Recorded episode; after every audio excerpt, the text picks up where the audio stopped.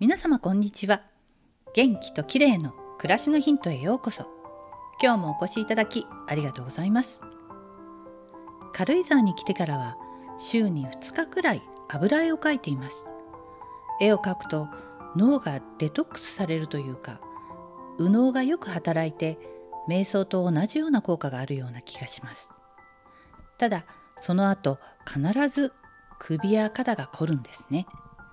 何かに集中するとつい姿勢が悪くなってしまうようで気をつけないといけないなと思っています。そこで今日は強鎖乳突筋という首の筋肉のストレッチについてです。ストレッチは地味な運動のせいかいつでもできるのについ後回しにしがちですよね。また適当にやるとあまり効果がない上かえって痛めてしまうこともあります。強鎖乳突筋は左右の耳の下から鎖骨にかけて首を斜めに走っている太い筋肉でスマホやパソコン作業の時などに頭頭が前に出た状態を続けていると凝って硬くなってしまいます。斜め上を見上げてストレッチをすると良いんですがこの時鎖骨の下あたりに両手を置きぐっと押さえておくのがポイントです。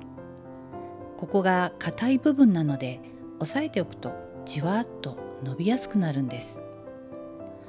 具体的なやり方ですがまず左の鎖骨の下を手で押さえた状態でゆっくり顎を右斜め上の方へ上げていきます。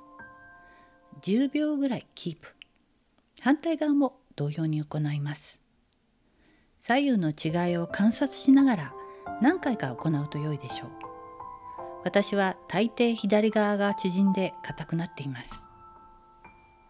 このように硬いところに手を置いて押さえてストレッチを行うとよく伸びやすいだけでなく伸ばしている筋肉を意識しやすいですよね。